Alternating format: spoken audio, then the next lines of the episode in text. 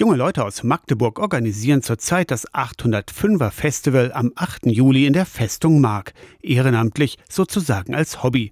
Rike Brach gehört zum Organisationsteam. Es wird jetzt nochmal, glaube ich, eine spannende Phase, jetzt so dieser Endspurt vor dem Festival. Gleichzeitig mit Stress und mit Vorfreude zusammen irgendwie verbunden. 805. In diesem Jahr wurde Magdeburg erstmals urkundlich erwähnt, soll die Verbindung zur Stadt ausdrücken. Erfahrung hat das Festivalteam schon im letzten Jahr gesammelt.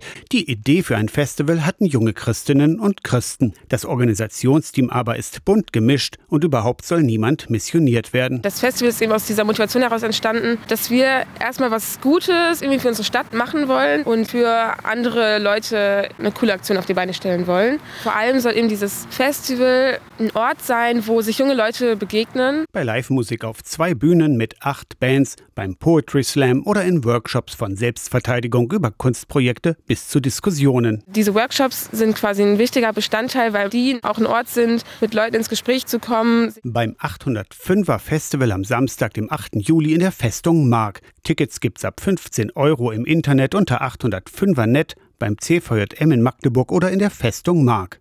Aus der Kirchenredaktion Torsten Kessler, Radio SAW.